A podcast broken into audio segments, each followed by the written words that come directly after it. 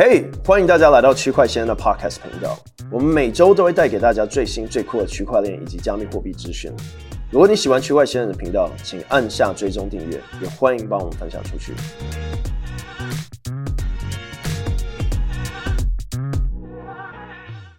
嘿，大家好，欢迎来到区块先生的有必要播客吗？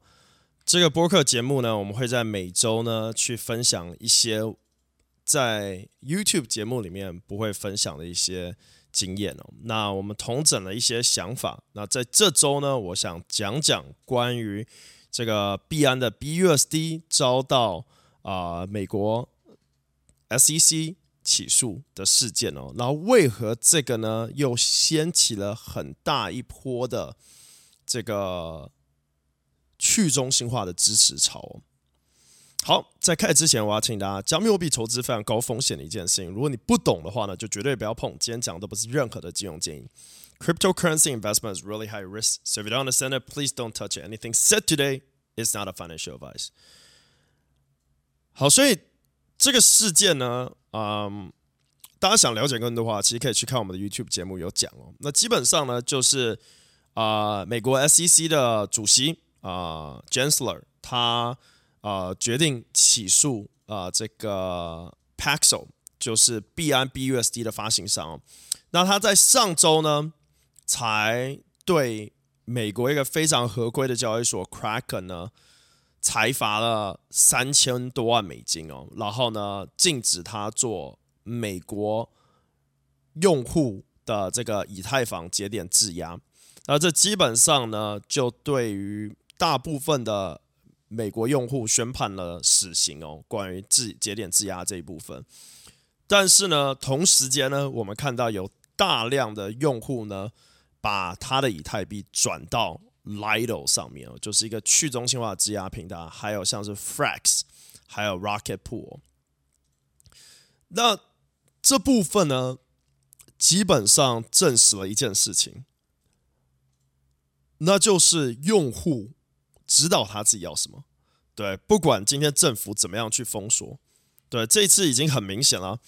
SEC 说，美国境内不能做以太坊二点零的这个质押，这是犯法的。那用户做了什么事情？用户决定自己去质押，因为他并没有说用户不能质押，他是说啊、美国境内是不能提供这样子的服务，就质押的服务 （staking as a service）。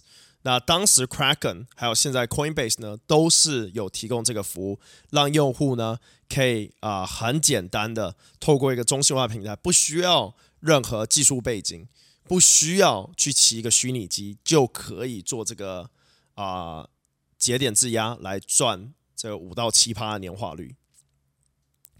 那这个封锁后呢，大量的资金转到去中心化平台，因为用户想要支持以太坊，想要赚这奇葩的年化率。同样的呢，事情发生在稳定币上面，我们看到。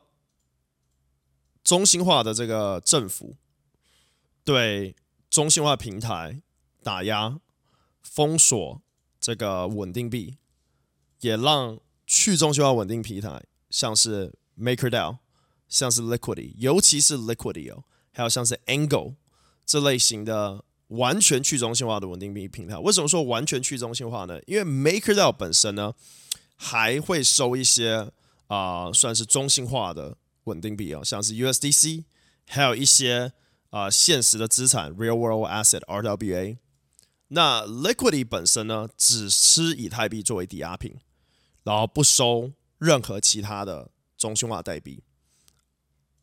这还不止哦，Liquidity 这个平台呢，连它的前端就是 Front End 都用去中心化方式。他邀请任何人呢，都可以去经营 liquidity 的前端，然后呢，你可以去设定你的费用，然后呢，用户透过你的前端去生成这个 LUSD 稳定币的时候呢，可以赚一笔费用。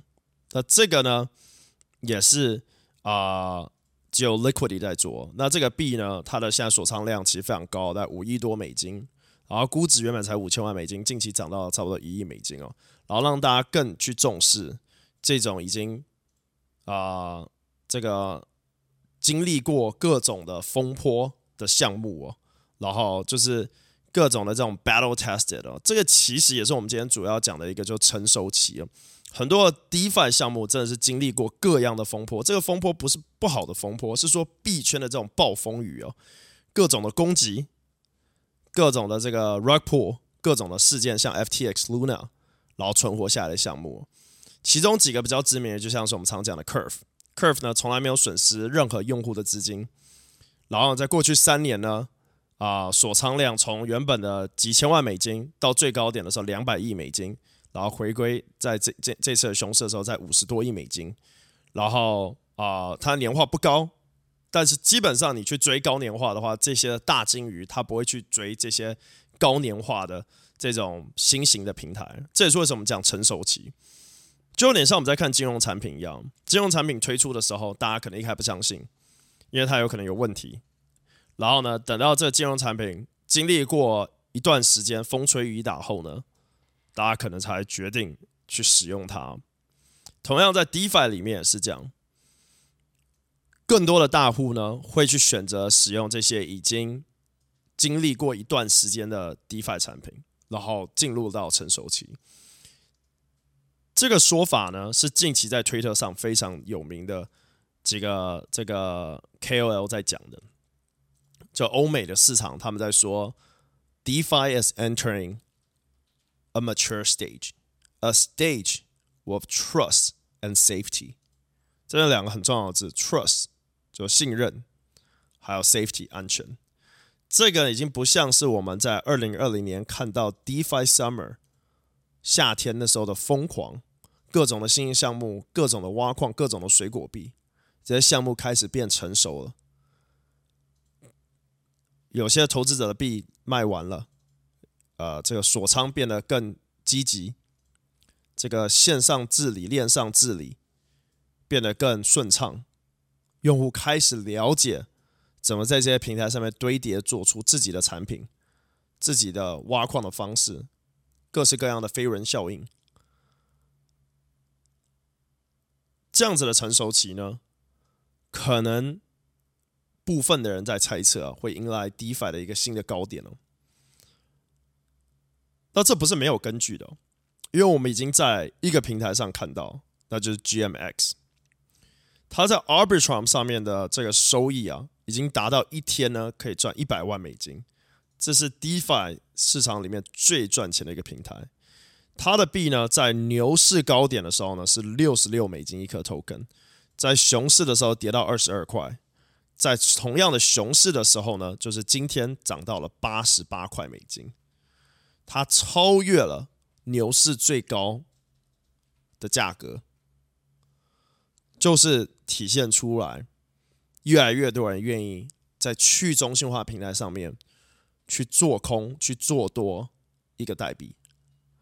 大家还记得早期出现这种期货平台的时候很怕吗？诶，怕插针，怕有问题，对，更怕的是这个不知道怎么用了，按错东西，链上可能慢一点被别人那个夹杀。对，这常发生嘛，sandwich attack 三明治攻击。但是呢，在 GMX 在 Arbitrum 这条链上，速度足够快，让用户呢开始敢去使用。我们也渐渐的在上面呢发现了很多的大户，那看到了一些平常看不到的资讯，比如说今天有人晒个单，好说自己赚了五百万美金、一千万美金，你不知道，对。也没有办法真的去佐证，他可能去改图、P 图什么的。但今天你在 GMX 上面可以去看他的排行表，然后去了解说这个大户链上的交易什么时候入金、什么时候出金、什么时候做多、做多多少、保证金放了多少、缴多少 interest，这都可以在链上看到。这样子的透明度哦是在过去。五十年的金融历史里面都没有出现过的这种产品，我们现在可能真的只是经历了，有点像是这种 Web 二点零的两千年，对，Year Two Thousand，或者 Web 一点零的 Year Two Thousand，然后那时候我们觉得的暴跌很严重，但是当我们把时间拉长了，就像我们在看亚马逊的股票，或者在看 Apple 的股票好了。时间来拉长的话，就会发现它那个跌幅其实非常非常的小。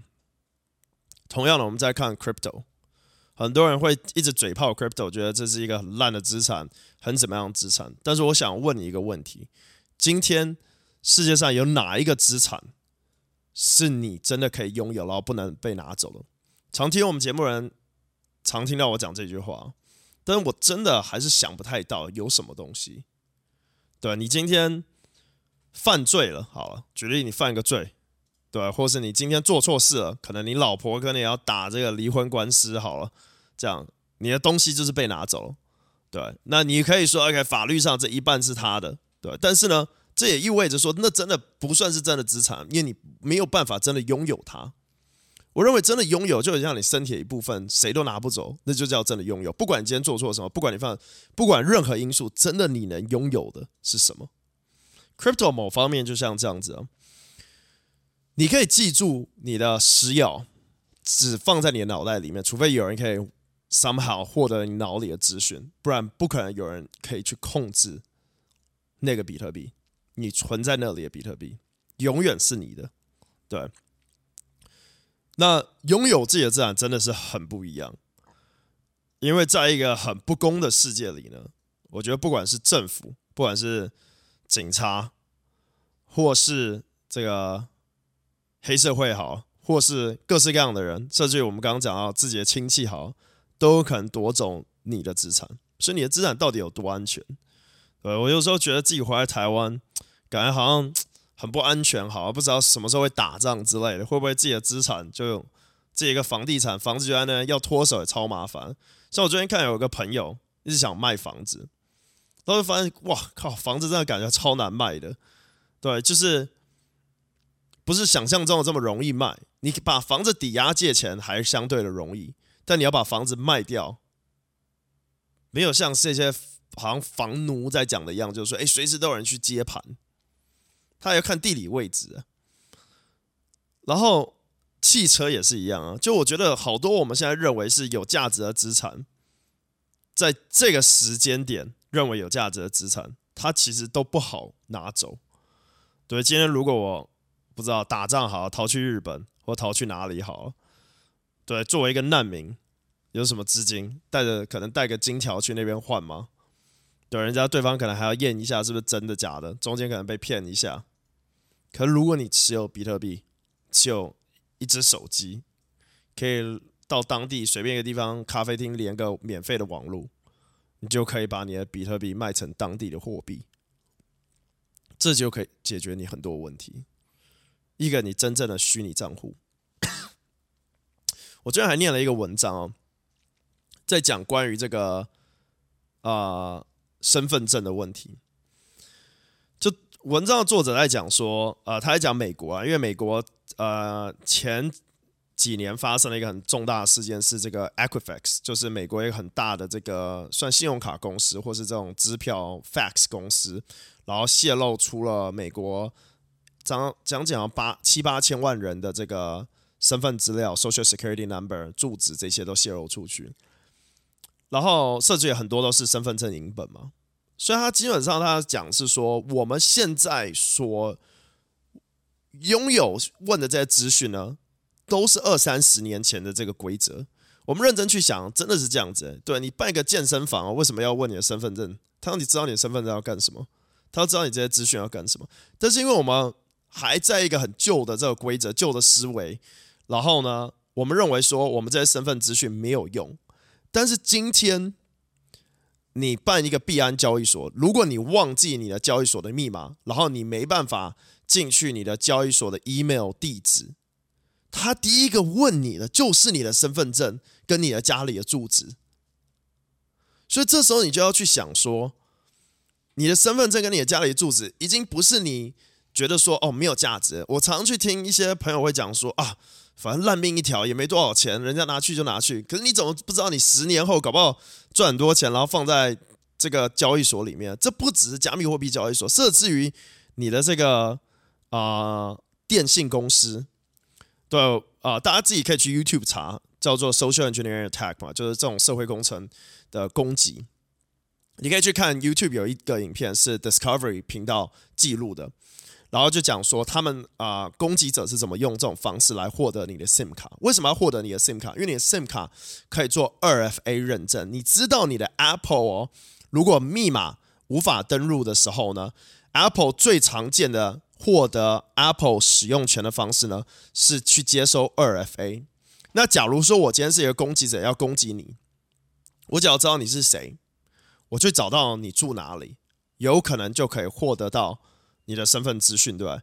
我要就算我不知道你住哪里好，我可能可以去暗网里面去找到你的身份证资讯。可能今天你曾经去一个电影院或是一个健身房，这健身房倒了，他的治安没做好，把这些所有会员的资讯丢到暗网卖个五百美金拿出来，他也不管你，然后你的资讯就卖出去，然后获得到，获得到后呢，再去打电话给这个电信公司，搞不好你今天用台湾大哥大，搞不好你用中华电信，搞不好你用远传。然后呢，你打过去，对，你去看那个 YouTube 影片，他他打的方式就就会通常是一个女生打，她就很紧张啊，可能说啊，我现在这个怀孕好了，然后我现在在国外啊，我的 SIM 卡不见了，我紧急需要这个 SIM 卡来那个联络家人或什么什么什么，或是我的我的 SIM 卡需要接收什么什么资讯，就很紧张，很紧张。这种你感觉你感觉对方可能可能不可能那么傻嘛，但你想哦，电话另外一端远处。这这些的员工，他可能今天很累啊。他们通常打电话好像都打那种下快要下班的时间哦。就社会工程是很讲究人性的，专挑你要下班很累的时间，专挑要准备放假的时间，因为对方是人呢、他根本不在乎你啊。对哦哦，小姐你很紧张啊，我赶快帮你处理。然后你地址给我，然后就 SIM 卡从那个寄过去，他不会去想，他不会去想你是坏人呢、他甚至于。管不管你是不是坏人，一天几百通电话，甚至于几万通，所以大家要去想，就是你不去保护自己，随着世界一化，会有越来越多这种攻击。另外一篇文章是在讲这个人民币嘛，数位人民币。很多人说哇，数位人民币以后所有东西都是这个线上数据的，没有错啊，缴税什么这些东西逃不掉。但是最常会发生什么，就是盗币。对，盗币，然后大家会觉得，哎，报警，人家会帮你，没有错啊，报警可能就可以直接把这这部分的钱给给封住，但是也有可能直接被转走，而且要封也没有那么容易，所以会有越来越多人去盗你的资讯，盗你的身份。你想，所有所有都医化，那每一个人都会有遇到问题啊，信用卡不见，身份证不见，提款卡不见，每一个医化的东西都会需要什么声纹认证，对吧？密码账号。这些东西都可以被社会工程去攻击，然后获取到。回到我们刚刚讲的最一开始讲那个那篇文章，在讲这个身份证，因为美国这个身份泄露的问题啊，他讲说呢，未来会有一种全新的数位验证的方式，是只认证你，就像是 Apple 在认证这个你的这个 Biometric 这样子的方式。因为这种这种方式才能验证说你就是你，这比身份证还要重要一百倍。但是，一样呢，很多银行会懒，很多电信公司会慢半拍，不会用到这种方式。美国已经有几家银行开始用声纹辨识了，就是你一定需要讲话，一定需要有办法验证，才有办法获得到你的资讯。另外一点呢，是在于这 DID Decentralized Identity 也有可能会成为很重要的一个部分。Telegram 的 Founder 也有讲到数位身份证的重要性，而且是完全匿名的。这时候你一定会想，哎，完全匿名到底验证什么？没有错，这就是零知识证明神奇的地方，Zero Knowledge Proof。你作为就回去刚健身房这个议题啊，你办一个健身房的会员，对方知道你住址干嘛？身份证里面就是你住址，你爸妈，你有没有当过兵？你老婆是你的配偶是谁？对，你几月几号生？他知道你这个资讯干嘛？他主要应该是验证你这个人，他不需要知道这些资讯，所以要零知识证明。零知识证明说你验证说哦，我就是我，这就是我，然后你要我的资讯，你是看不到我资讯，但你知道这就是我，因为链上去做验证，这才是安全。这才是零知识证明很重要的一环。如何把零知识证明放入到我们的这个生活里面，非常的重要。我觉得太少人知道自己身份证有多么重要，还有密码储存这房子有多么重要。对，前几天有一个会员跟我讲说，就一个听众，他讲说他损失了很多钱，不是在交易上面，而是他的币安账号被盗。还有另外一个朋友，类似的状况，突然 Telegram 被盗。太多人觉得说，诶，被盗，我是不是要报警？觉得警察能帮你？投资投错，是不是要报警？有人可以帮？我们已经要去了解了。随着科技进步，越来越医化后呢，真正自己的危险意识已经不像是我们以前觉得说，诶，遇到坏人要小心，不要喝陌生人的饮料，诶，不要不要这个这个乱走这种暗巷。开始全新的危险意识哦，是开始要教导。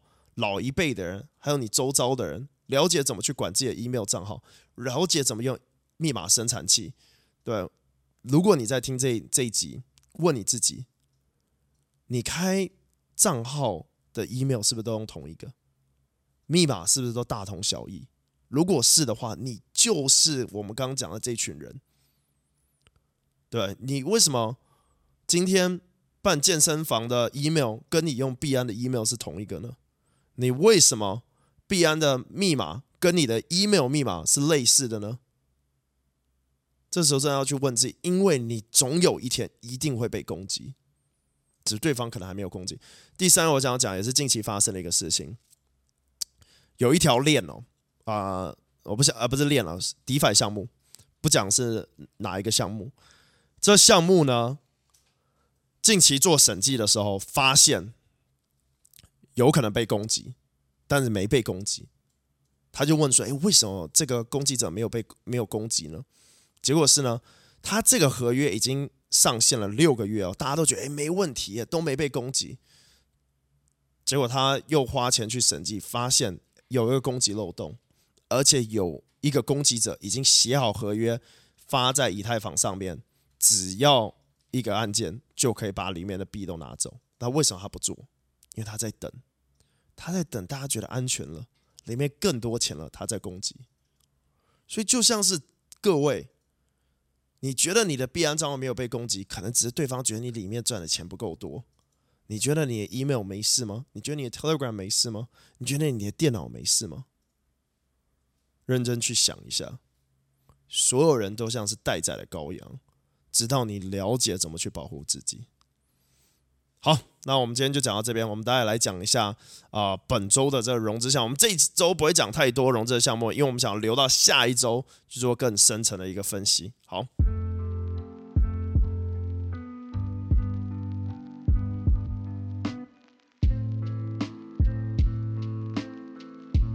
，Yo Yo Yo Yo Yo，啊、我们来讲一下这周的一些融资的项目。那大家可能知道哦。我们每一集有必要播客的时候呢，都会讲一些项目，因为呢，这些项目基本上就是最好获得空投的地方。像有一些人在看这个 Blur 哦，对，近期 Blur 空投很疯狂，三亿五千万美金多的这个代币发出来啊。那 Blur 我们三个月前就跟大家讲说，一定要去用，因为它有三次空投。那可能有人不知道，Blur 有一群人呢，也获得到代币。这些人是谁？这些人是他早期的志工。帮助他翻译文件的人，帮助他做社区的人，帮助他推广的人哦，这些人呢，基本上也是获得空投嘛，因为他帮助他。那怎么知道帮助他？看到 Paradigm 投他们，就主动去讲说：“嘿嘿，你需不需要帮忙？”Blur 呢，急需要人帮忙去推广嘛，就成为了早期的一帮志工。所以说呢，很多项目你可能觉得他。没有空投或者空投规则写的不清楚，你知道什么吗？只要你去帮他做事情，你获得他的代币机会就非常高。我们今天就讲三个项目，因为我们时间今天不多。第一个项目我们要讲的是 Alventana，它是一个零知识证明的这个加速平台哦。然后它融了一千五百万美金的种子轮，领投方是 Bain Capital Crypto，还有 Paradigm，就是我们刚刚讲的 Blur 投资的 Paradigm，还有传奇资本 Jump。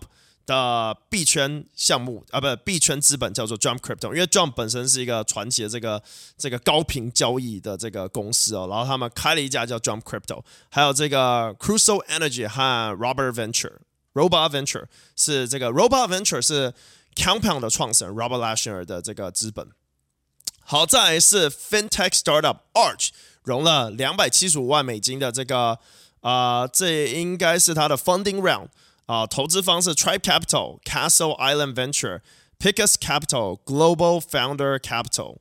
然后最后我们今天要讲哇哦，Neopets，Neopets 也要进场了。大家知道这是小时候很多人爱玩的，他要进入 Web 三世界，融了四百万美金的 Funding Round，投资方是 Polygon Venture。Blizzard Avalanche Ecosystem Fund, Hashi Capital、IDG Capital，还有 NetDragon Websaw。好，这就是我们本周要介绍的三个项目。大家有兴趣的话呢，可以去我们 YouTube 频道上面呢，就可以看到他们相关的资讯。然后记得，我们现在每一集呢都会抽奖哦。所以说，抽奖办法非常的容易，就是呢，你可以到我们的这个 IG 上面看这个得奖得主哦。那办法就是呢，订阅我们 IG。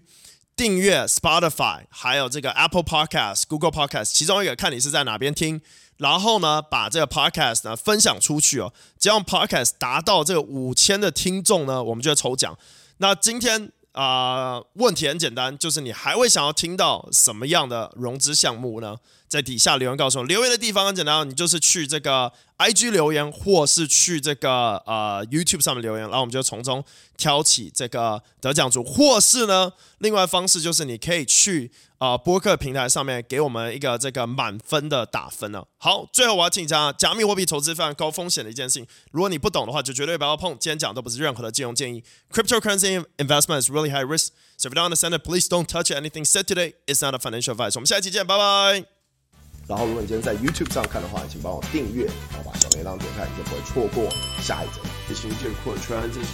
如果你觉得今天直播你有学到新的东西，也帮我把影片给分享出去。区块链的每日直播是每周一、每周三、每周五呢都会讲最新的区块链新闻，然后各种加密货币跟去中心化金融 DeFi。我们明天见，拜拜。